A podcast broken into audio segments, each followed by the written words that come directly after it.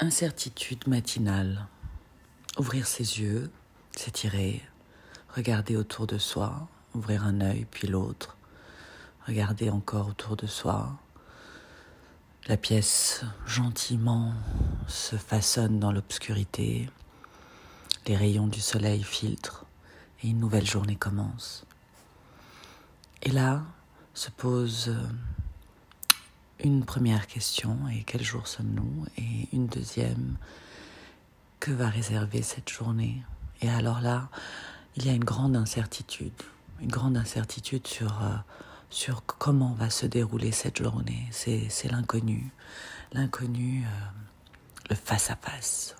C'est comme dans un western, quand deux cow-boys se retrouvent dans l'allée du village l'allée centrale et qu'ils se regardent et qu'ils se toisent et qu'ils sont prêts à tirer et à sortir leur revolver et dire c'est maintenant que ça se passe.